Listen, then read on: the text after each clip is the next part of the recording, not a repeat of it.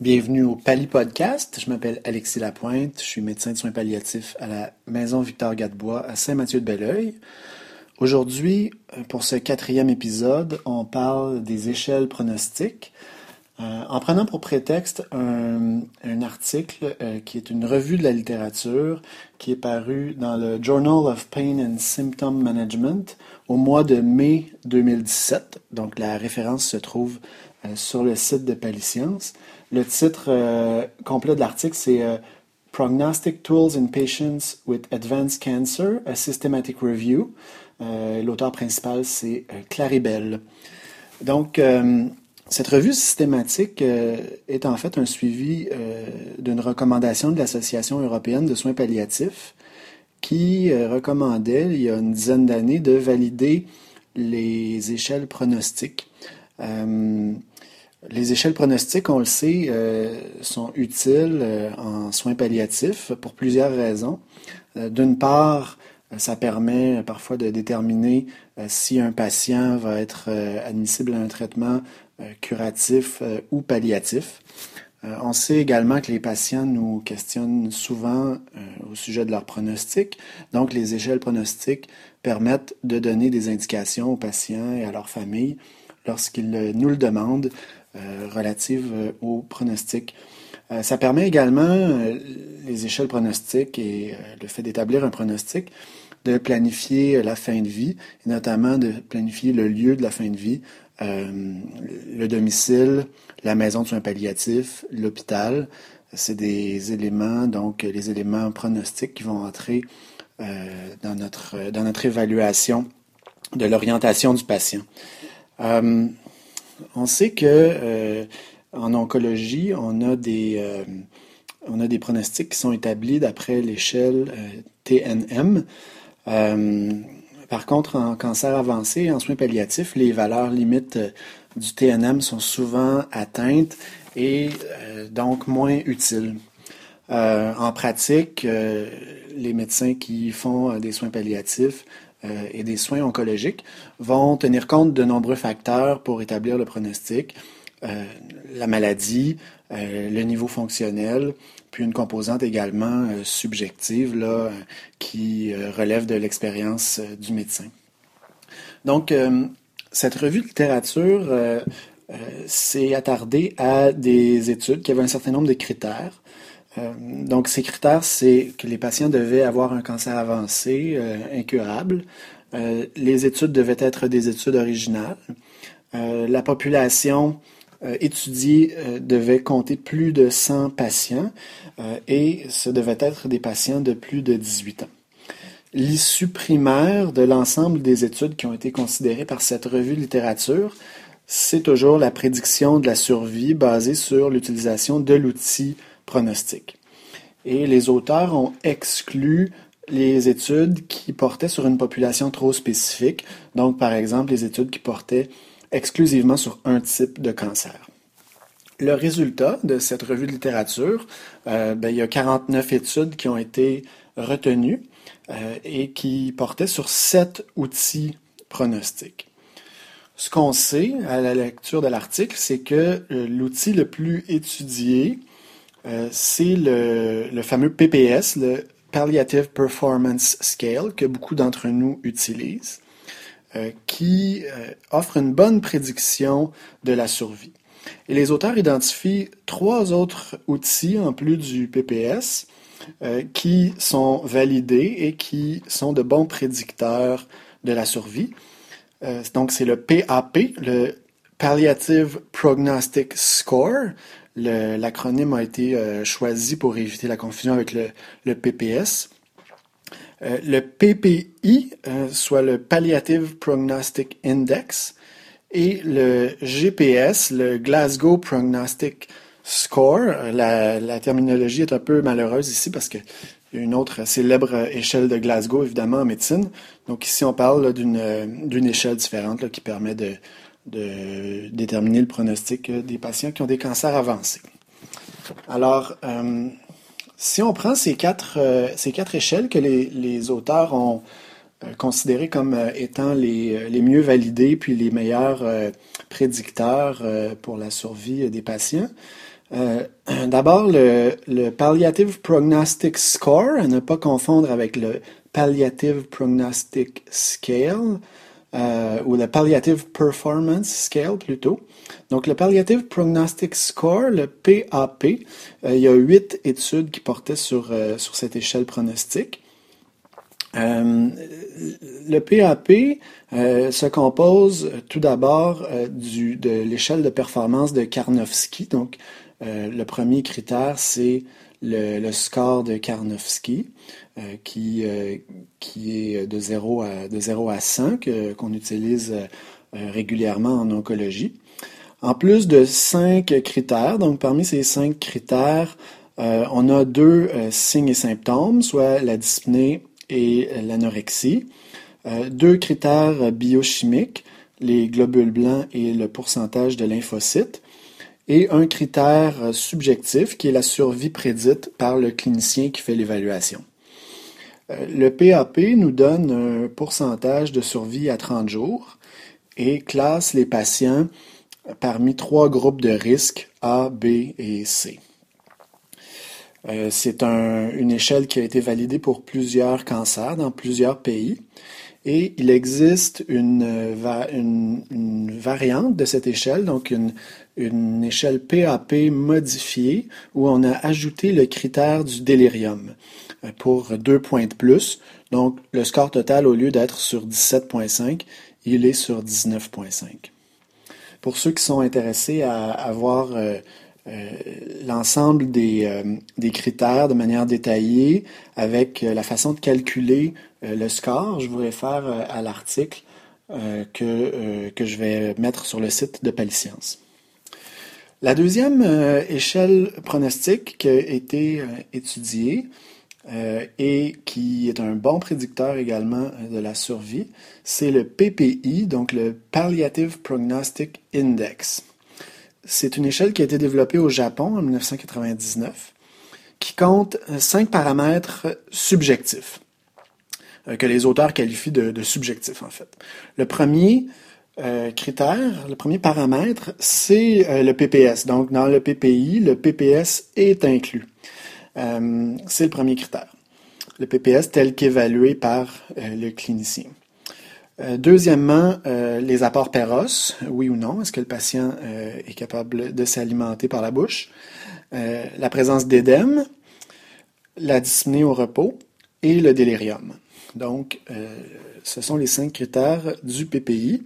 Et selon le score à chacun de ces critères, ça permet de stratifier les patients en trois groupes de survie prédite. Euh, donc une survie de plus de six semaines, de moins de six semaines ou de moins de trois semaines. Alors le, le PPI a une euh, sensibilité de 83% pour la survie à trois semaines et une spécificité de 85% pour la survie à trois semaines, une sensibilité pour la survie à six semaines de 79% et une spécificité pour la survie à six semaines de 77% Donc, on a parlé du PAP, le Palliative Prognostic Score. On a parlé ensuite du PPI, le Palliative Prognostic Index. Euh, on est rendu euh, maintenant au PPS, euh, le, Palliative Performance Scale, qui est certainement une des échelles les plus utilisées pour établir un pronostic en soins palliatifs. Euh, le PPS a été validé au Canada, ce qui lui donne une bonne, une bonne validité externe dans le contexte dans le contexte québécois, pour les auditeurs québécois qui, qui nous écoutent. le PPS, on le sait, ça fait appel à des critères d'activité, de mobilité, euh, ce qu'on pourrait appeler des critères de, performance ou des, critères euh, fonctionnels. Euh, donc, ces cinq, ces cinq critères sont la mobilité du patient, le niveau d'activité du patient, la capacité ou non qu'a le patient à faire ses soins personnels, l'ingestion alimentaire et le niveau de conscience du patient. Le PPS a été étudié également pour plusieurs types de cancers. on sait qu'il est moins précis à des scores plus élevés, euh, donc les patients qui ont des scores de 70, 80, 90, 100, c'est moins précis et c'est plus précis pour les scores intermédiaires, 50, euh, euh, ou les faibles scores, 10, 20, 30. Le PPS, bon, il y a plusieurs études qui ont tenté de, de, valider, de valider cette échelle. dans le Journal of Oncology Practice en 2014, euh, l'auteur euh, Jang a établi des euh, chiffres de survie médiane pour les différents scores de PPS. Donc, allant de 221 jours pour les patients qui ont un PPS entre 80 et 100 à 10 à 30 jours, pardon, à 22 jours pour les patients qui ont un PPS de 10 à 30. avec euh, pour les patients qui ont un PPS de 60 euh, à 70, 115 jours et de 40 à 50, 51 jours. Alors, je vais mettre également la référence euh, sur le site de Paliscience pour ceux que ça intéresse. Puis on trouve également ces chiffres dans le tableau consacré aux, aux échelles pronostiques dans le mini-guide Paliscience. Donc voilà pour le PPS. Alors le troisième outil pronostic, qui a été euh, étudié par euh, cette revue de littérature et euh, qui a été qualifié comme un bon, un bon prédicteur de la survie chez les patients en soins palliatifs. Maintenant, quatrième échelle, le GPS ou le Glasgow Prognostic Score, à ne pas confondre là, avec l'échelle de, de, coma de, Glasgow, qui est utilisé euh, en médecine d'urgence, euh, aux soins intensifs et dans d'autres contextes. Donc, le, Glasgow Prognostic Score, euh, ça a été développé chez des patients avec des cancers du poumon non à petites cellules, puis validé par la suite avec d'autres cancers. la force du GPS, c'est qu'il fait appel seulement à deux paramètres qui sont des paramètres objectifs. Euh, et donc, c'est deux valeurs de laboratoire. La première, euh, la protéine C réactive, et la deuxième, l'albumine. Donc, à partir de la valeur de euh, l'albumine et de la protéine C réactive, on est capable de placer le patient dans une des trois catégories de risque. Donc, à risque faible, modéré ou élevé de décès. Les avantages, ben, c'est que cette échelle est simple, elle fait appel seulement à deux paramètres, et euh, ce sont des paramètres euh, objectifs. Euh, l'inconvénient principal, c'est que ça requiert des labos. C'est pas toujours pertinent de faire des labos chez les patients en fin de vie, et on n'a pas toujours accès à, des laboratoires récents. donc, ça limite l'utilisation du GPS euh, à mon sens euh, et au sens euh, également des, auteurs de l'étude. Donc, en conclusion, on a identifié dans cette, dans cette étude, qui est une revue de la littérature, sept outils pronostiques, dont quatre sont bien validés et sont de bons prédicteurs de la survie des patients. Euh, à noter que chacune des échelles ne nous donne pas nécessairement euh, une survie médiane attendue. Euh, certaines échelles vont simplement placer le patient dans une catégorie de risque ou donner un, pourcentage de probabilité de, survie à, 30 jours, comme par exemple le, PAP.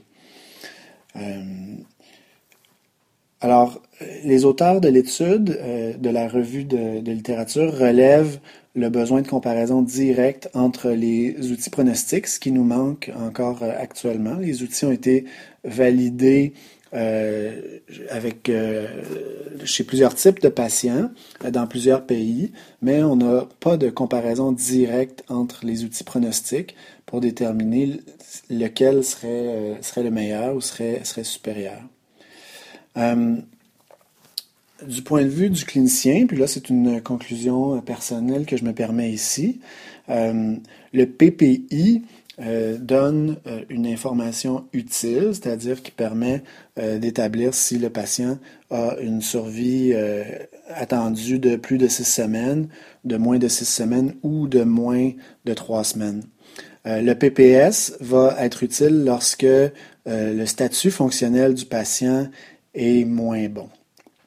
Et euh, je retiens également de cette revue de littérature la simplicité d'utilisation du GPS, euh, le Glasgow Prognostic Score, qui fait appel à deux paramètres euh, de laboratoire, soit l'albumine et la protéine C réactive.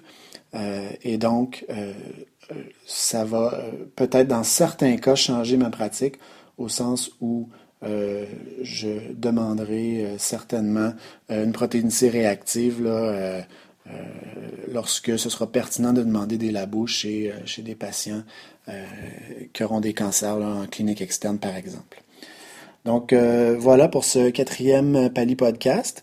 Si vous avez des questions ou des commentaires, je vous réfère au site internet de Pali Science où je vais mettre également la référence de l'article. Euh, et euh, je vous souhaite à tous une excellente journée.